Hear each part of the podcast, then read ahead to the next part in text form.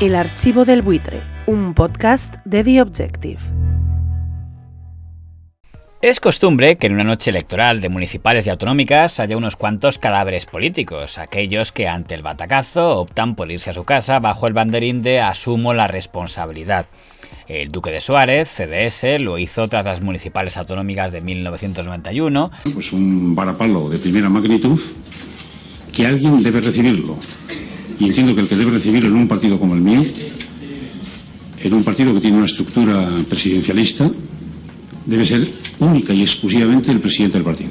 El califa don Julián Guita, Izquierda Unida, tras las municipales autonómicas de 1999. Ha sido un honor ser vuestro secretario general. Y doña Rosa Díez, UPyD, tras las municipales autonómicas de 2015. Una lástima por los ciudadanos y una lástima por los candidatos. Lo siento por ellos, fundamentalmente. Quizá por eso el señor Illanes, de Podemos Baleares, esperaba la dimisión de la cúpula de Podemos que en teoría encabeza doña Ione Belarra. Ya saben que ella es la que manda, no osen dudarlo, y que don Pablo Iglesias es un simple soldado a las órdenes de la señora Belarra. Sorprendente que Lili Bestringe, eh, Ione Belarra o, Pablo Chenique no hayan desaparecido ya, eh, lo han eh, malbaratado quienes ahora son sus responsables con la, con la eficaz colaboración también de agentes externos y que habiendo abandonado sus responsabilidades han pretendido desde fuera seguir manejando el partido. Pero estos tienen su propia hoja de ruta que no incluía asumir más responsabilidad la noche electoral que la de culpar una vez más a los malvados medios de comunicación, en línea de lo que le interesa al simple soldado para promocionar su tele frente a las demás. Y luego están las situaciones más paranormales que en este caso se sitúan en Extremadura. Después de que la noche electoral todos escucháramos a la candidata del Partido Popular a la presidencia de Extremadura, señora Guardiola, proclamarse ganadora, los extremeños hoy han votado y nos han dicho en las urnas que tienen ganas, que tenían ansias de cambio. Extremadura ha hablado y nosotros llevábamos mucho tiempo escuchándola. Y al señor Fernández Vara no solo admitir su derrota, sino anunciar su retirada política. Pero yo he fracasado, habéis hablado. Y lo que habéis decidido es que yo no siga siendo el presidente de la Junta. Y yo solo puedo respetarlo como, como no puede ser de otra manera. Han bastado 24 horas para que este último retirara su dimisión y anunciara que sí se iba a presentar a presidente de Extremadura en la asamblea de allí. En los tiempos en que los parlamentos autonómicos estaban limitados a tres partidos, PP, PSOE e Izquierda Unida, en los que el PP era consciente que si perdía la mayoría absoluta, los partidos de la izquierda gobernarían juntos, la misma noche electoral se entendía que si el PP no tenía la mayoría absoluta, había perdido y que el candidato más votado de los partidos de la izquierda sería el que gobernaría. Seguramente por eso se asumió que la señora Guardiola era la ganadora en Extremadura ante una situación equivalente pero a la inversa. Este tipo de escenarios se da desde las primeras municipales, cuando don José Luis Álvarez, de UCD, ganó la alcaldía de Madrid, pero sin mayoría absoluta, mientras que PSOE y PC sí sumaban esa mayoría absoluta.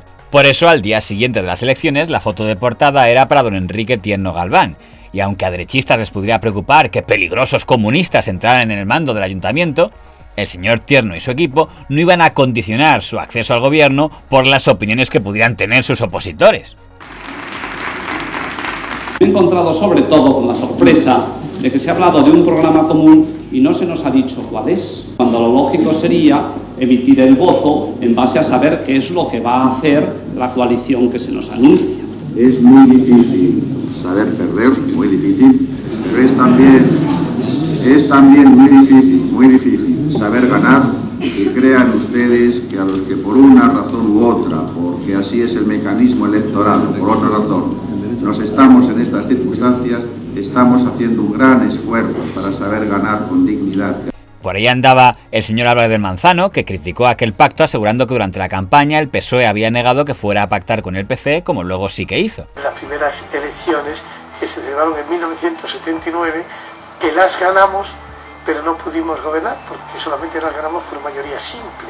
Entonces, a pesar de haberlo negado en la campaña electoral, se produjo el primer pacto de izquierda entre entonces el Partido Comunista y el Partido Socialista y eso dio paso a que gobernase Tiendo Galván. En 1991, don Alberto Ruiz Gallardón fue el candidato más votado en Madrid por el PP, pero no pudo gobernar, no tuvo mayoría absoluta y eso causó que la misma noche electoral se asumiera que gobernaría don Joaquín Leguina, candidato del PSOE, en coalición con la Izquierda Unida de los señores Vilayonga, Ángel Pérez o Moral Santín. En ese debate de investidura, el señor Ruiz Gallardón, condenado a cuatro años más de oposición, lanzó un discurso de lamento de que la gobernabilidad de Madrid quedara en manos de los comunistas en un momento en que acababa de caer el muro de Berlín. No nos merece tampoco crédito político porque ha aceptado usted convertirse en una marioneta en manos de otros que serán quienes en realidad gobiernen esta comunidad autónoma. Nosotros seremos la oposición y ustedes, en minoría absoluta, el gobierno. Invoqué aquel viejo dicho marinero que cada palo aguante su vela. Hoy, cuatro años después, nuestro mástil sigue bien firme y nuestro barco va más rápido. Otros palos se quebraron en el camino y el suyo, señor Leguina, le ha tenido que pedir prestada la vela al Partido Comunista de España. Cuando uno tiene que renunciar a llamarse Partido Comunista de España y hacer una operación cosmética para rebautizarse como Izquierda Unida, es porque tiene mucho que ocultar. Y visionando las imágenes de aquella sesión de investidura, no parece que ese tipo de etiquetaciones ni consignas le importaran demasiado ni al señor Leguina de entonces ni a los de Izquierda Unida de entonces. Se entendía que era lógico que dos formaciones de izquierda se entendieran entre sí para evitar que en Madrid se aplicara un gobierno de derechas, y no tenían intención de comprar el discurso de la oposición de que pactar con IU era pactar con peligrosos comunistas. Y usted sigue ganando, y en la oposición va a seguir usted ganando mucho tiempo. Y en la oposición. ¿Y por qué está usted en la oposición? Porque no ha ganado las elecciones el Partido Popular. Ha sacado más votos que el segundo partido. Aquí, en este sistema parlamentario, como en casi todos, no se elige directamente al presidente de la Comunidad de Madrid. Se elige unos diputados en unos grupos políticos. Y esos grupos políticos tienen toda la legitimidad para recomponer y componer mayorías. Y yo voy a presidir un gobierno no de minorías. Diferente es la situación, por tanto, en Extremadura en 2023, donde al parecer, tanto doña María Guardiola, la líder del PP extremeño, como la dirección nacional de su partido, han comprado el discurso de sus rivales de que es un peligro pactar con un partido político como Vox, hasta el punto de decir que prefieren intentar pactar con el PSOE el partido más votado, para acceder al gobierno extremeño con la abstención pactada con los socialistas en lugar de con el infecto apoyo de los votos del partido que preside don Santiago Abascal.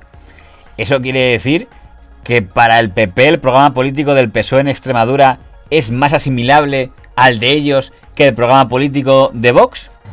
Sí, Antonio, estamos con María Guardiola, candidata a la presidencia de la Asamblea de Extremadura. María, ¿qué tal? Buenas noches, enhorabuena. Muchas gracias, de verdad, estoy muy feliz, muy feliz y deseando ponerme a trabajar para los extremeños y para mi tierra. Si es así, ¿por qué la señora Guardiola celebró su victoria la noche electoral? Los analistas entendieron que era porque se consideraba que PP y Vox coincidían en ser dos partidos que coincidían en su crítica al gobierno Vara y que tenían por tanto un ideario relativamente común o al menos más común entre ellos que con los socialistas. Si ahora resulta que el PP considera que su programa tiene más cosas en común con el PSOE extremeño que con los extremeños de Vox, ¿qué sentido tiene que pida la presidencia la señora Guardiola? Lo lógico es un pacto de gobierno entre dos partidos en una autonomía en el que el más votado ocupe la presidencia y el segundo la vicepresidencia. Y eso en este caso, por coherencia, supondría que la señora Guardiola diera la presidencia al señor Vara y ella pasara a ser vicepresidenta. Dado que el señor Bruno Bonilla accedió a la presidencia de Andalucía la primera vez con los votos de Vox y la señora Isabel Díaz Ayuso accedió a la presidencia de Madrid la primera vez con los votos de Vox, llama la atención que a estas alturas los populares no hayan fijado qué consideran que es este partido para ellos. Si lo consideran aliado, no debería complejarles gobernar con ellos como al PSOE no le acomplejó gobernar con Izquierda Unida cuando sumaban sin importarles lo que dijeran de ellos los rivales. Si, por el contrario, prefieren comprar el discurso del PSOE de que Vox es un partido neonazi, entonces lo que no tiene sentido es que mantengan un gobierno de coalición en Castilla y León. El único paso coherente en esta segunda estrategia es hacer presidente de Extremadura al señor Vara y echar a patadas al señor García Gallardo como vicepresidente de Castilla y León. Cualquiera de las dos opciones es una estrategia legítima, Pero intentar aplicar las dos a la vez, vótame, pero que no se nos vea muy juntos porque me das asco por facha y como no me vote esta cosa de rojo, es ese fofismo de tomar a los electores por idiotas otra vez. A hacer caso a lo que nos han dicho los extremeños en las urnas, que es que quieren cambio de manera rotunda, que quieren prosperidad, que quieren progreso y eso es lo que ofrece el Partido Popular, que ha conformado un programa de gobierno de la mano de los extremeños. El archivo del buitre, un podcast de The Objective.